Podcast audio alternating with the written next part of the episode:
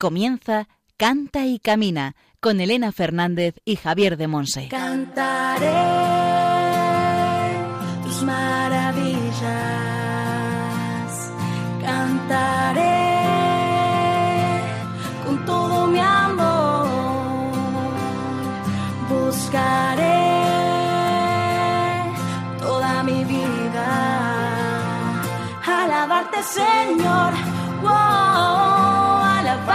Señor, cantaré. Hola, hola, bienvenidos a Canta y Camina. ¿Cómo? ¿Que no sabes qué es Canta y Camina?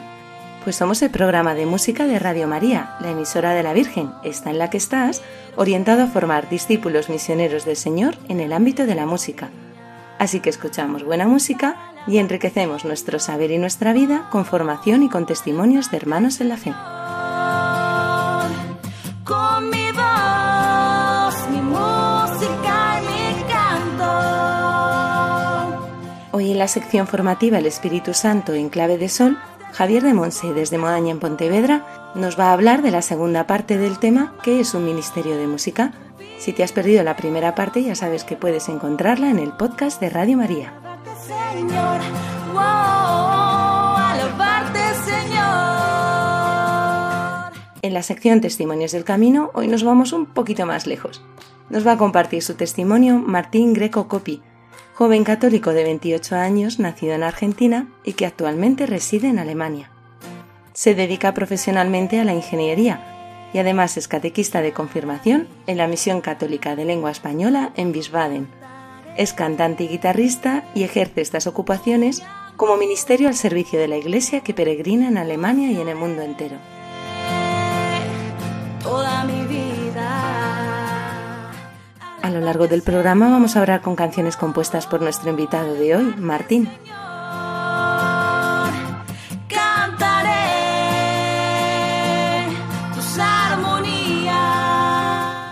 Si queréis poneros en contacto con nosotros, ya sabéis que podéis hacerlo a través del correo cantecamina@radiomaria.es. Y si no tenéis correo electrónico, después Juan Manuel González nos comentará otros medios por los que os podéis poner en contacto con nosotros. para alabarte, Señor. Wow. Y al micrófono quien os habla, Elena Fernández, desde los estudios centrales de Radio María en Madrid. Comenzamos. Mi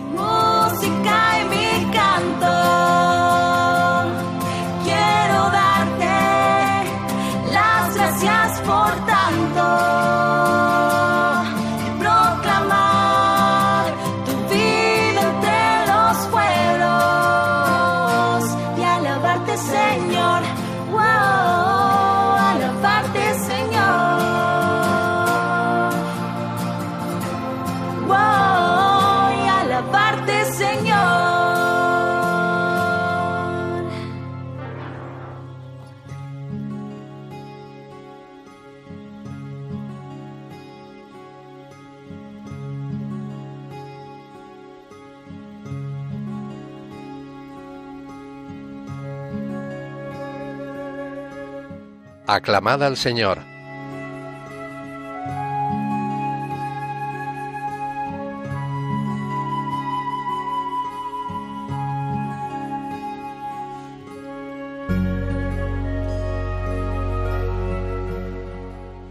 Recurrid al Señor y a su poder. Buscad continuamente su rostro. Recordad las maravillas que hizo, sus prodigios, las sentencias de su boca. Salmo 105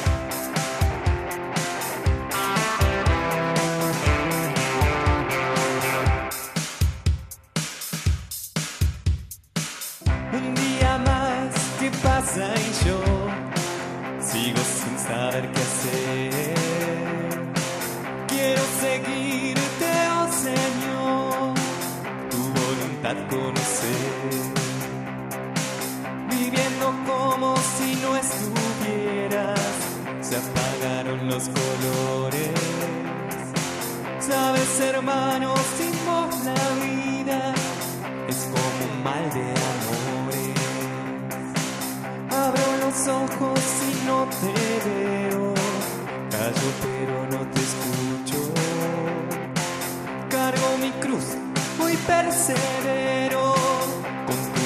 Gracia ya no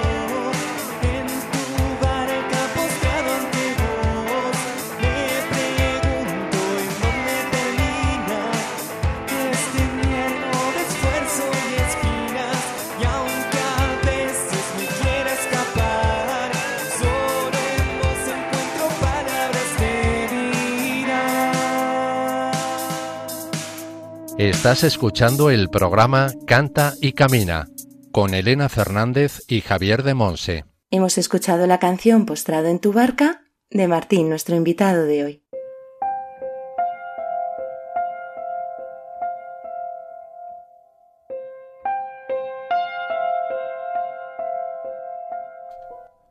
El Espíritu Santo en clave de sol.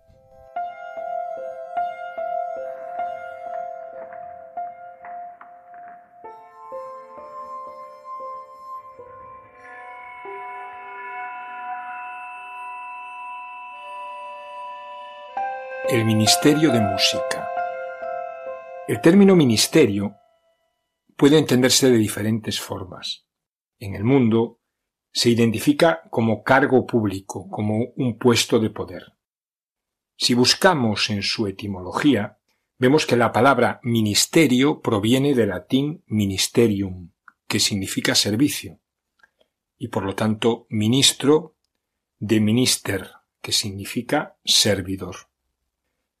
En la Iglesia, el servidor por excelencia, el ministro por excelencia es Cristo. Nos dice Mateo 20:28, el Hijo del Hombre no ha venido a ser servido, sino a servir y a dar su vida en rescate por muchos. Un ministerio, por lo tanto, en la Iglesia es un servicio de acuerdo con el carisma y la misión que Dios nos confía a través de la Iglesia. En el capítulo 12 de la primera carta a los Corintios, Pablo profundiza sobre este tema de los diferentes carismas y ministerios y dice a cada cual se le otorga la manifestación del Espíritu para el bien común. El mismo y único Espíritu obra todo esto, repartiendo a cada uno en particular como él quiera. Ese mismo y único Espíritu da a algunos el don de servir a la comunidad en la música y el canto. En función de este servicio, con los diferentes carismas que el Señor regala para ello, se forma el ministerio de música. El ministerio de música es para servir a la Iglesia, para servir al cuerpo de Cristo, para servir a la asamblea. El mensaje que un ministerio de música da tanto a los de dentro, a los cristianos, como a los de fuera, depende en buena parte del modo en que sus miembros viven la autenticidad de oración y de vida. Viven y expresan el canto con todo su ser, con su actitud corporal, con su cara, con sus gestos, con su vida en, totalidad. Porque un ministerio de música tiene que transmitir la verdad. Para ello cada canto ha de ser meditado, ha de ser orado, ha de ser hecho vida, para que luego al cantarlo, al interpretarlo, sea realmente una expresión de la verdad. Es fundamental velar por la unidad del Ministerio de Música. La unidad, la verdadera comunión no es algo automático, es un regalo de Dios. Lo natural, o sea, lo propio de nuestra naturaleza pecadora, son las rivalidades, los celos, los resentimientos por no haber sido valorados como nos merecemos, porque nuestra opinión no ha sido tenida en cuenta o porque no se consideran suficientemente nuestros dones y cualidades. Si vivimos en esta eh, naturaleza humana herida y cantamos desde ahí, como si eh, Dios pudiese eh, obviar esta división nuestra, no pasa la gracia de Dios. El Espíritu Santo no puede usar libremente un ministerio de música cuando hay barreras, bloqueos, cuando hay eh, enemistades, cuando hay rivalidades entre las personas que lo, que lo forman. Es mejor parar, orar, reconciliarse, que ensayar, tocar y cantar después. Una vez que, que vivamos esta experiencia, cantaremos y tocaremos verdaderamente en el Espíritu Santo, desde la unidad y desde el perdón.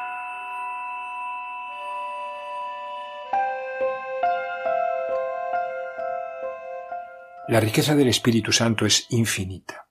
Él es siempre nuevo, es el que hace nuevas todas las cosas. Sus manifestaciones son sorprendentes, multiformes, y no las podemos reducir a nuestros esquemas y clasificaciones. Podríamos hablar de un don de música, en sentido general, como el don de experimentar y transmitir por medio del canto y la música la acción del Espíritu Santo. Si profundizamos más, vemos que aquel que es Señor y dador de vida, así llamamos al Espíritu Santo en el credo, capacita al Ministerio de Música con herramientas muy variadas, todas necesarias y complementarias entre sí. Unas son cualidades o facultades naturales potenciadas y transformadas por esta acción del Espíritu. Y otras son sorpresas, novedades, algo que nunca pudiéramos pensar. Por eso es más exacto, es mejor hablar de dones, dones diferentes y variados para la música y el canto. Hay diversidad de dones, pero un mismo espíritu, dice 1 Corintios 12, 4. Y en el versículo 7 dice, a cada uno se da la manifestación del espíritu para el bien común. A cada miembro del Ministerio de Música se le da la manifestación del Espíritu para bien común. Así, por obra de este único Espíritu, uno recibe el don de exhortar y animar, otro el don de profecía, de palabra inspirada a través del canto, otro recibe el don de discernir, otro recibe el don de interceder, a unos el Espíritu Santo les da el don de salmodiar y cantar bajo su inspiración, y a otros el Espíritu Santo les da el don de dirigir a la asamblea, de dirigir al ministerio. El que discierne no le puede decir al que salmodia no te necesito. El que dirige no puede decir al que profetiza a través del canto no me haces falta. Un ministerio de música no es un coro que podamos valorar por el número de sus voces, ni un conjunto musical que se mira por la variedad de sus instrumentos. Lo que marca un ministerio de música propiamente son los carismas. Esto es lo que marca la diferencia. Estas herramientas santas que Dios pone en nuestras manos débiles, manos pecadoras.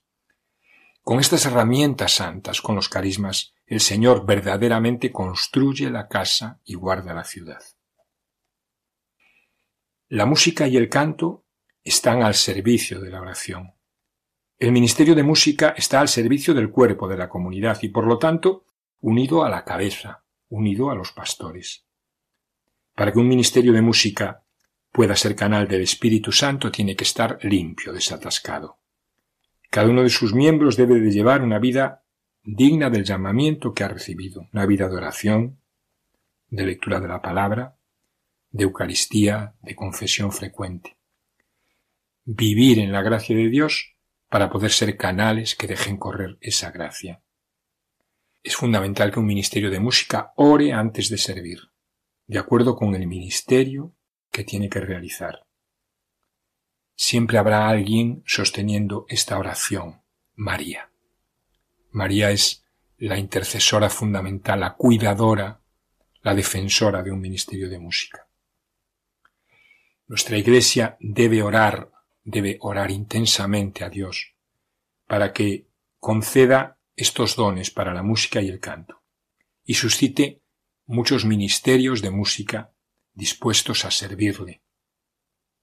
La música es algo de todos, de toda la Iglesia, de toda la Asamblea. Dicen los padres que nada puede sustituir al canto común de todos los fieles. Mientras esta renovación profunda de la música y el canto se quede al margen de la vida normal de las parroquias, de los grupos y comunidades, de las asambleas y celebraciones, no se alcanza el propósito de Dios, que siempre es el cuerpo de Cristo, la edificación de la Iglesia. Solo la Iglesia, solo el cuerpo de Cristo da sentido a un ministerio. Un cuerpo, la Iglesia, herido, pecador, con pobrezas, pero un cuerpo resucitado, que cantará un día el cántico nuevo, como nos dice Apocalipsis 5, 8, delante del trono y del Cordero.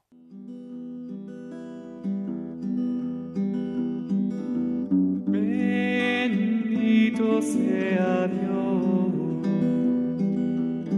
Padre de nuestro Señor Jesucristo,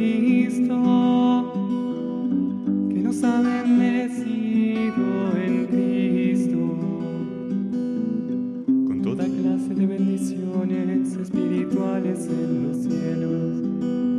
Él nos eligió en Cristo antes de la fundación del mundo, para que fuésemos santos y tachables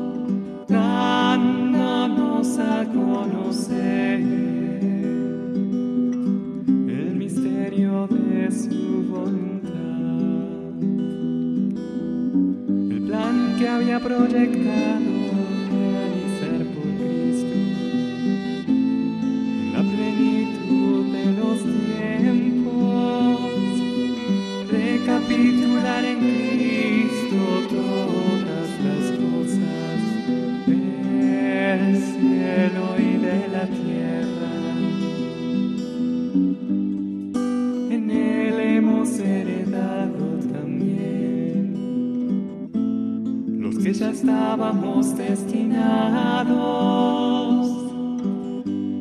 por decisión del que lo hace todo, según su santa voluntad, para que seamos alabanza de su gloria, quienes antes esperábamos en el Mesías.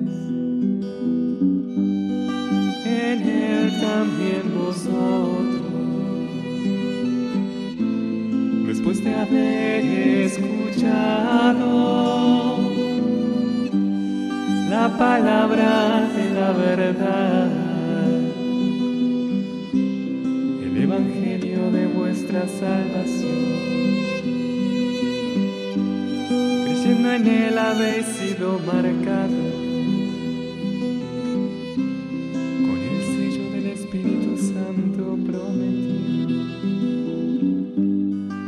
es la prenda de nuestra herencia. Mientras llega la redención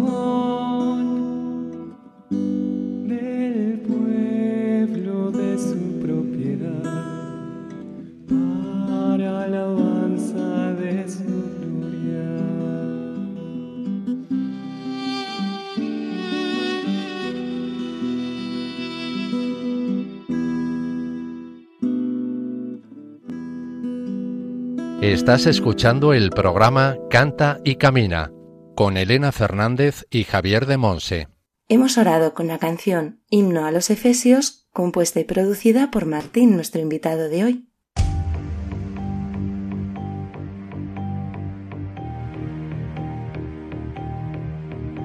Testimonios del Camino.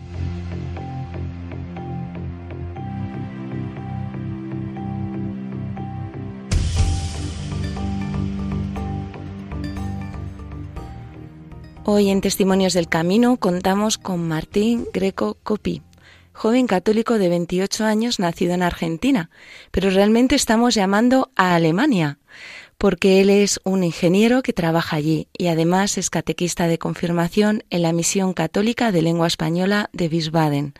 Es cantante y guitarrista y ejerce estas ocupaciones como ministerio al servicio de la Iglesia que peregrina en Alemania y el mundo entero.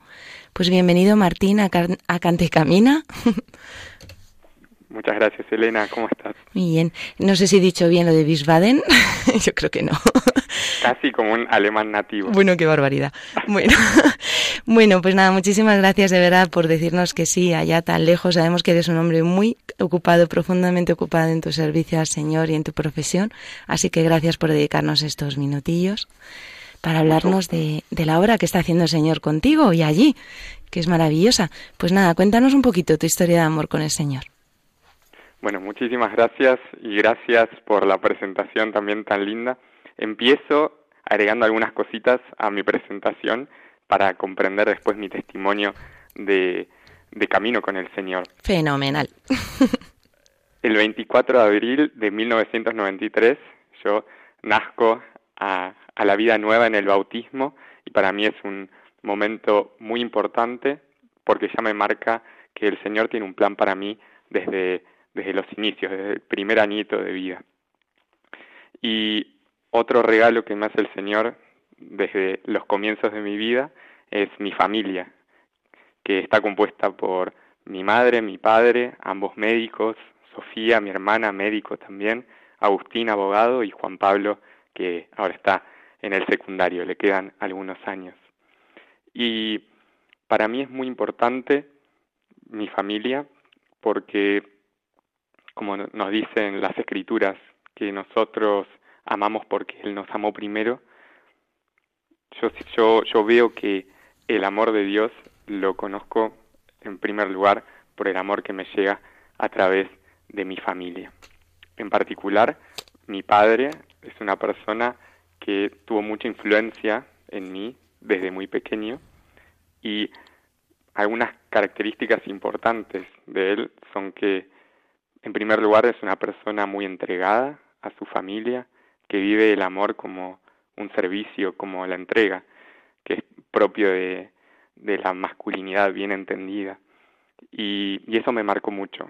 Y también que es una persona muy inteligente y que se pregunta el fondo de las cosas, el por qué y el para qué. Y eso también me llevó a hacer una búsqueda desde la razón muy profunda. Así que con eso que es mi familia, se puede comprender un poco cómo era yo de adolescente, ¿no? esas fortalezas que tenía yo, esas pequeñas semillas que el Señor me había puesto de adolescente. Pero en mi familia no hubo una formación católica muy fuerte, eh, digamos, tal vez lo, lo, estándar, lo que estaba dentro de la cultura, pero no una, una oración diaria, un hablar de Dios con naturalidad. Y, y si bien en el colegio tuve catequesis, todavía no había tenido mi encuentro con el Señor. Y es hacia, hacia finales de, del secundario, yo teniendo 17, 18 años, cuando estando en, un grupo que además era un grupo misionero, yo todavía no había tenido mi encuentro personal con el Señor, y en una meditación por la noche en la cual yo estaba con el corazón lleno de, de experiencias de ver lo que el Señor hacía en, en las personas, algo que, que no había visto de, de esa manera, con esa intensidad antes, el Señor me dice, me dice esto, ustedes son mis amigos, no me eligieron a mí, soy yo quien los ha elegido, ya no los llamo siervos, sino los llamo amigos. Y eso, que yo lo, lo escuché así en plural, ¿no? Porque es del Evangelio de Juan, capítulo 15, yo lo escuché en primera persona. Martín, vos, bueno, fue, como bien dijiste, soy argentino, yo lo escuché con el vos. Vos, Martín, sos mi amigo. Eh, vos no me elegiste a mí, vos no estás aquí por iniciativa propia, sino que soy yo quien te ha elegido. Y no hay amor más grande que el que yo he tenido con vos, porque yo he dado mi vida por vos. Y, y eso a mí me, me cambió la vida. Recuerdo que, que no, no podía parar de, de llorar cuando terminó esa, esa experiencia, eh, no, no solo ese día, sino incluso eh, por semanas, ¿no? Como recordando ese amor tan grande, ese amor de amigos, ¿no? Y, y bueno, eso fue un, un cambio radical en mi vida. Pero yo todavía estaba en una tensión muy fuerte porque yo había tenido una experiencia de Dios muy fuerte, pero esto que recibí de mi padre, de eso de preguntarse las cosas, esa inteligencia también, porque él es muy inteligente y yo algo de eso quiero creer que he recibido también como un don de Dios, eso me hacía ver que en el mundo la religión, el ser cristiano, está tenido como algo casi incompatible con la razón. Y hoy, viéndome un, un científico, un investigador, uno podría preguntarse, bueno, ¿cómo, ¿cómo es posible? Mucha gente en el mundo podría preguntarse cómo es posible que un investigador sea además católico, ¿no? Como que parece la razón y la fe no van de la mano. Y, y ahí es donde, bueno, por un tiempo, unos tres, cuatro años, bueno, es, un proceso, ¿no? Esta segunda conversión, diría yo, llevó su, su tiempo y se empezó a gestar a partir de la lectura de una carta de un santo, que tal vez ya anticiparás cuál es, San Juan Pablo II, que escribe en Fides et Ratio, la fe y la razón son como las dos alas con las cuales el espíritu humano se eleva hacia la contemplación de la verdad. Punto número uno, fe y razón, ambas don ordenados hacia el mismo fin, la verdad, no incompatibles, sino realmente ordenadas al mismo fin. Y después sigue y dice que Dios ha puesto en el corazón del hombre ese deseo por la verdad, que además es un deseo de conocerlo a Él, para que conociéndolo lo pueda amar y así pueda conocerse a sí mismo, ¿no? Y esto que tal vez nos es muy difícil de entender, encierra mucha, mucha verdad. Y yo lo fui descubriendo de a, por- de a poco, lo fui descubriendo de a poco y fui viendo cómo realmente Dios no solamente actúa con un amor muy grande, sino que ese amor tiene una lógica, tiene una pedagogía y tiene un orden. Y el hecho de que el Señor se haya encarnado, el hecho de que el Señor haya enviado su Espíritu y nos haya regalado a la Iglesia, es prueba de todo eso. Y al, ir viendo a lo largo de la historia cómo la Iglesia fue dando testimonio, fue forjando la cultura que, que tenemos y estamos perdiendo en muchos lugares, sobre todo en Europa, al ver las enseñanzas de la Iglesia y cómo daban respuesta a muchas inquietudes que yo tenía, incluso al ver cómo la Iglesia tradicionalmente fue una defensora de la razón, la razón bien entendida y la inteligencia bien entendida y como fundadora de las universidades.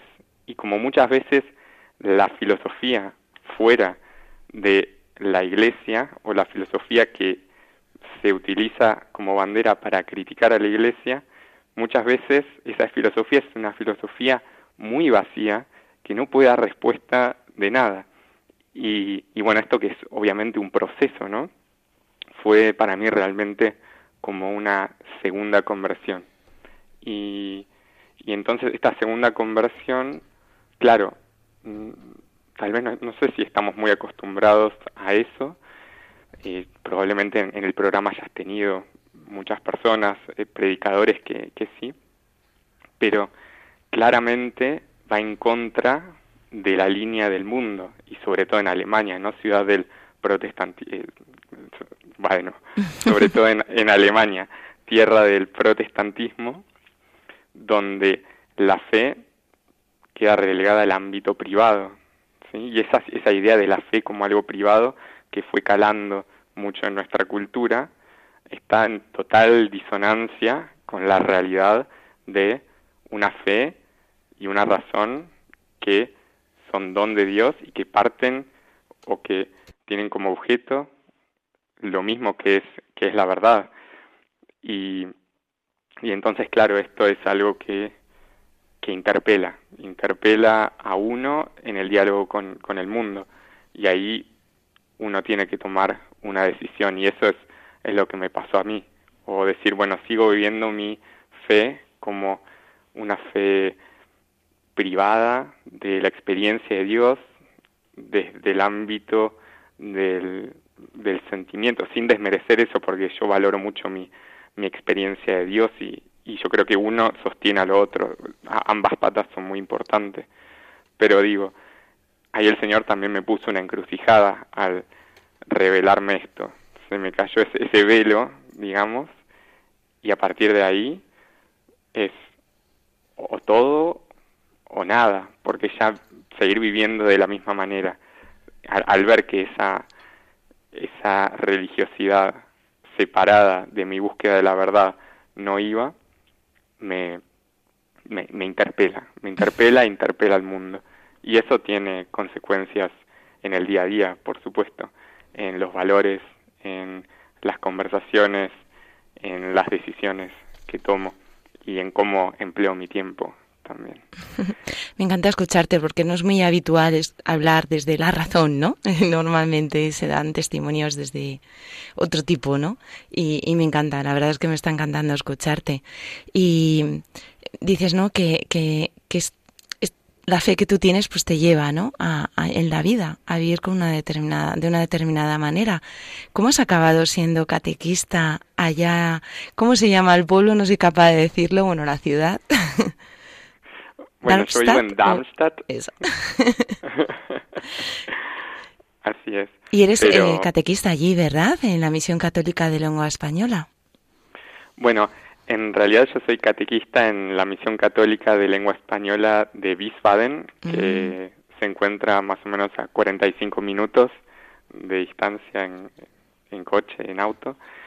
Y en realidad yo estuve trabajando un tiempo en Wiesbaden, conocí a la comunidad, de alguna manera reafirmé muchas de estas cosas en la comunidad y el Señor me fue mostrando que Él quería que, que yo me quede ahí, que, que quería enseñarme, que quería seguir convirtiendo mi corazón ahí en la comunidad, porque tampoco es verdad que yo únicamente le doy al Señor en general, yo trato de ganarle, pero Él hasta ahora me, me viene ganando por goleada.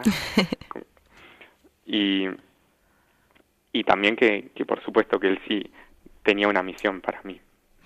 y, y, y en, y en eso se fue dando que entablé una relación con, con el sacerdote que para mí es como, como un padre, no es re- realmente un, un padre espiritual para mí, el padre Ferran, y, y también me empecé a comprometer con, con los jóvenes, empecé a, a comprometerme con, con la comunidad, viendo que el año pasado se, se acabó la posibilidad de repente de transmitir la misa en vivo, de transmitir las adoraciones, entonces incluso con medios técnicos, eh, ayudar, siendo ingeniero, más o menos me doy maña con, con la computación y eso, y bueno, ayudar, asistir a, a, lo- a la comunidad en, en lo que se pueda y en lo que el Señor va, va mostrando en cada momento. También el Señor te ha regalado el don de componer, ¿verdad? De cantar y de componer. Y hoy nos has traído una canción compuesta por ti. ¿Cómo se titula? La canción se titula Acá estoy. Muy bien, pues vamos a orar con ella y después seguimos compartiendo.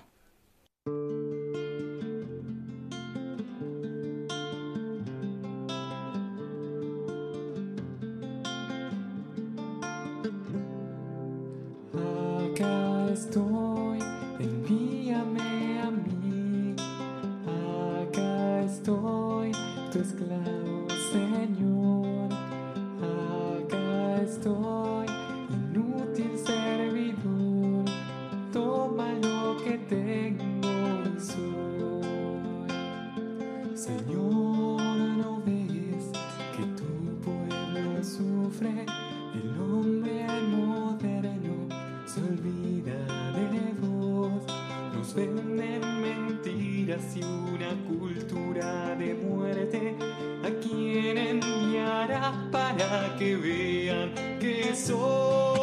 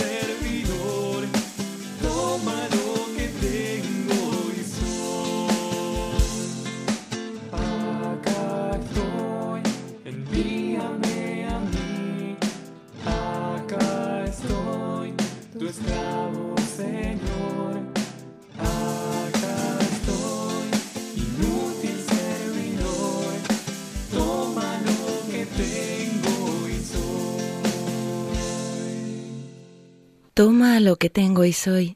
Este es el corazón que tú le presentas al Señor cada día, Martín. Así es, un corazón pequeñito, ¿no? Inútil servidor, dice la canción, recordándome que, que no, no es mucho tal vez lo que tengo para dar, pero que el Señor con lo poco puede hacer milagros. Con cinco panes y dos peces puede alimentar a cinco mil pe- personas, puede alimentar a multitudes. Así es. Esta canción se produce en un momento de mi vida muy particular en el cual yo me doy cuenta que había dejado todo atrás, había dejado mi familia, mi país, un país donde vivir la fe incluso iba a ser más sencillo y que lo hice tratando de seguir al Señor lo que Él me estaba revelando. Surge en un momento de darme cuenta que, que el mundo está tomando una dirección hacia una cultura de muerte, hacia, hacia alejarse de Dios. Y surge también al, notar que, que me era muy difícil poder perseverar en la fe porque ir a misa diariamente en Darmstadt, que es una ciudad protestante, es realmente eh, imposible si uno quiere confesarse o hablar con un sacerdote que pueda orientarlo en su vida de fe, no, no es posible. Y, y entonces, en ese momento, yo le digo al Señor, ¿no ves que, que el pueblo realmente está sufriendo? Y acá parece que tenemos todo en Europa porque económicamente nos va muy bien, pero en realidad somos muy pobres. Y, y en ese momento el Señor me dice, como a Isaías, ¿no? Que, que en realidad, en vez de quejarme, el Señor me, me quiere enviar. Y, y mi respuesta es esa, es, acá estoy, acá estoy, Señor, para hacer tu voluntad. Y, y en el medio de eso me doy cuenta, me voy dando cuenta que en realidad tampoco estoy tan solo, he pintado un panorama muy oscuro, ¿no? Pero tampoco es que, que es tan así porque no hay mal que sea más grande que el Señor, porque el Señor es el Todopoderoso y Él lo puede todo. Y si Él lo permite, es por algo. Y entonces yo le digo al Señor en mi canción, necesitamos valientes profetas, aguerridos reyes, sacerdotes de Dios, y que en, en definitiva es en lo que nos configura el Señor por el bautismo. Y entonces en cada bautizado hay una semilla de eso que, el Señor necesita, eso que, que Europa necesita, eso que el mundo necesita para volver el rostro nuevamente a Cristo y recuperar esa riqueza que es mucho más importante que la riqueza material, que es la riqueza espiritual, que es esa respuesta a los anhelos más profundos de las personas, es esa respuesta a las preguntas últimas y las preguntas por los primeros principios, y es la respuesta por ¿vale la pena vivir esta vida? Amén. Muchísimas gracias, Martín. De verdad, estaba escuchando y era. Gracias, Señor, por tus apóstoles. Gracias, Señor, por tus testigos. Gracias, Señor, por seguir suscitando en tu iglesia profetas que aceptan tu llamada y que te dicen, acá estoy. Pues de verdad, muchísimas gracias, Martín, por tu vida, por tu testimonio, por esa labor que estás ejerciendo allí con tantos hermanos. Eh, Qué, duro, ¿no? Cuando has dicho que tu pueblo está solo, ¿no? No hay sacerdotes, no podemos confesarnos, no podemos. Pues Señor, suscita, suscita corazones que de misioneros que vayan, incluso aquí en Europa, a llevar tu palabra, a llevar tus sacramentos, porque necesitamos de ti, Señor, necesitamos de tus sacerdotes. Así que de verdad, muchísimas gracias, Martín, por, por tu sí a Cristo. Radio María es una familia, los que te están escuchando ya te van a tener presente a ti y a todos los hermanos de la misión. En sus oraciones, allá donde hay un cristiano, está la iglesia. Así que allí está la iglesia contigo, ¿no? Pues de verdad, muchísimas gracias, Martín. Amén. Em- Muchas gracias, Elena, y gracias a ustedes por este ministerio tan lindo que hacen y sobre todo gracias a Dios, porque todo esto, toda mi vida y me animo a decir que la tuya y el programa tiene sentido solo por Él. Amén, así es, así es. Pues hoy hemos contado con Martín Greco Copi. ¿Tienes ahí una N inicial? ¿Qué es? Martín Nicolás. N. Nicolás. Muy bien. Martín Nicolás. Martín, son dos santos muy queridos Sí, sí. en- aquí en, en Alemania, San Martín y Pues San fíjate, Nicolás, ¿eh? San Nicolau. ¿Cómo, ¿Cómo señalas de las cosas? Te bautizan con dos santos y luego te mandan a Alemania. pues es un joven de 28 años, nacido en Argentina, pero que vive allí en Alemania, ¿no? Y que está dando la vida por ti, Señor, eh, profesionalmente dedicado a la ingeniería y además es catequista de confirmación en la Misión Católica de Lengua Española de Wiesbaden. Es cantante, es guitarrista, nos ha compartido una preciosa canción compuesta y producida por él y ejerce estas ocupaciones como ministerio al servicio de la Iglesia que peregrina en Alemania y en el mundo entero. Pues muchísimas gracias Martín por tu sí al Señor y por tu sí a Canta y Camina. Gracias a ustedes, Elena. Que Dios te bendiga. Que Dios te bendiga.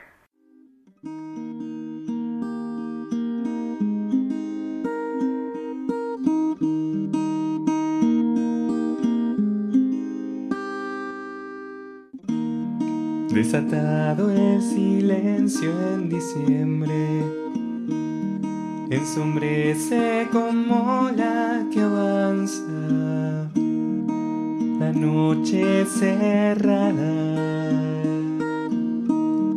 la esperanza oculta. Poca es la fuerza del hombre y el presente exige de lo que nos sobra. Es oscuro el camino por el desierto helado.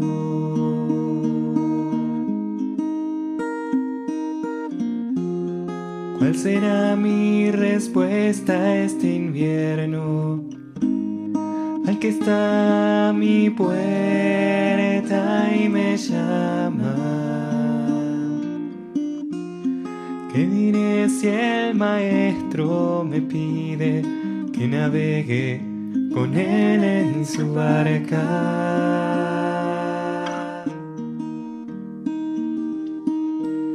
Aunque no entienda la niebla del día ni la cruz tan pesada que cargas, aun sin ver dónde piso. En esta espera larga,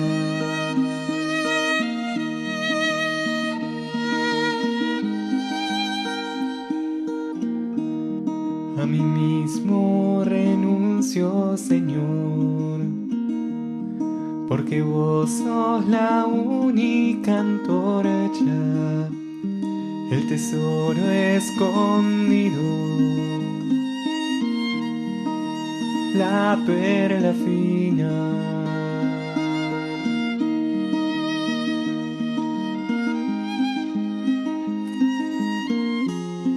Rendido a los pies del maestro, alma está inquieta y sigue buscando. Es duro el camino al Calvario y el amor debe ser probado.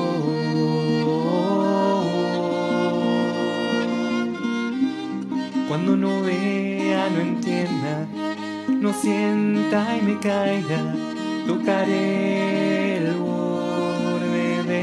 pobre manto y me sumergiré en el abismo de la misericordia capaz de sanar la herida abierta del género humano, dolido y desgarrado por tanto pecar, la dureza y sequedad de mi corazón que vela por seguir tu santa voluntad.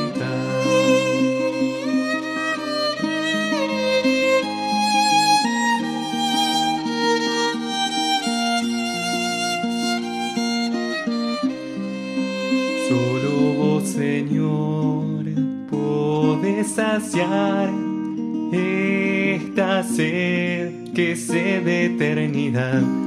Hasta entonces seguiré cargando mi cruz, caminando por la fe que tengo en tu corazón.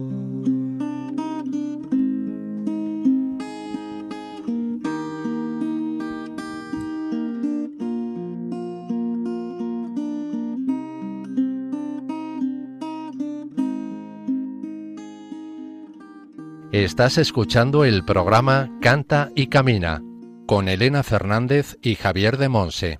Hemos orado con la canción Confiado en tu misericordia de nuestro invitado. Puedes mandarnos tus preguntas y dudas por distintos medios. Por mail a cantaycamina@radiomaria.es, dejando un mensaje en nuestro contestador 91 153 85 70 y siguiendo las indicaciones. Y por correo a Paseo de Lanceros 2, primera planta, 28024, Madrid.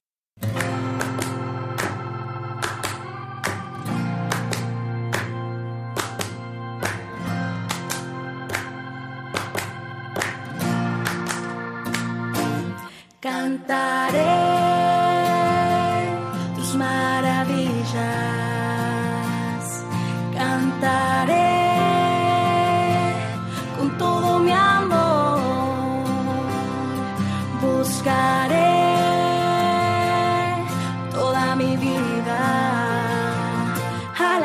Señor, wow, alabarte Señor.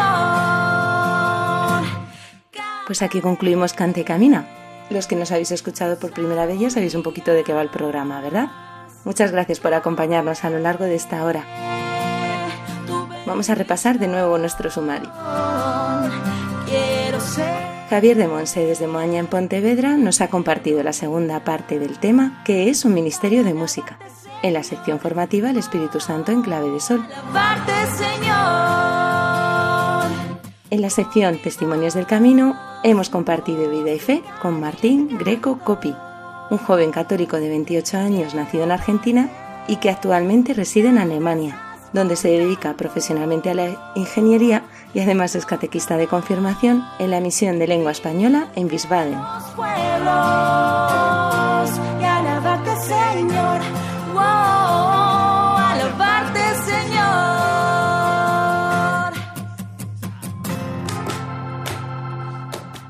También queremos dar gracias a Antonio J. Esteban por su asesoramiento continuo y a Javi Esquina por echarnos una manilla con la producción del programa. Y sobre todo, mil gracias al Señor por esta llamada tan hermosa que nos ha hecho a ser sus testigos y sus discípulos misioneros en este campo de servicio a la Iglesia y al mundo a través de la música y el canto. Con todo mi amor. Recordad que podéis poneros en contacto con nosotros para comentarnos las dudas, preguntas o testimonios que nos queráis compartir y que podéis volver a escuchar o descargar el programa en el podcast de Radio María. Allí encontraréis también la cita bíblica y el título de las canciones con las que hemos orado.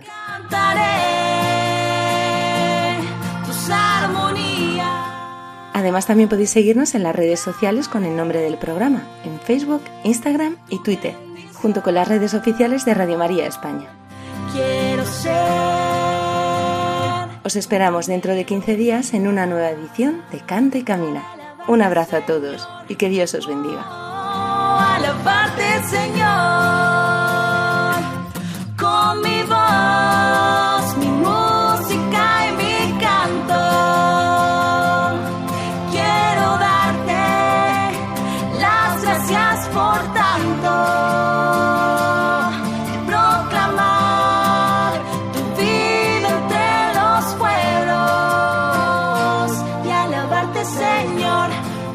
Así finaliza en Radio María Canta y Camina con Elena Fernández y Javier de Monse.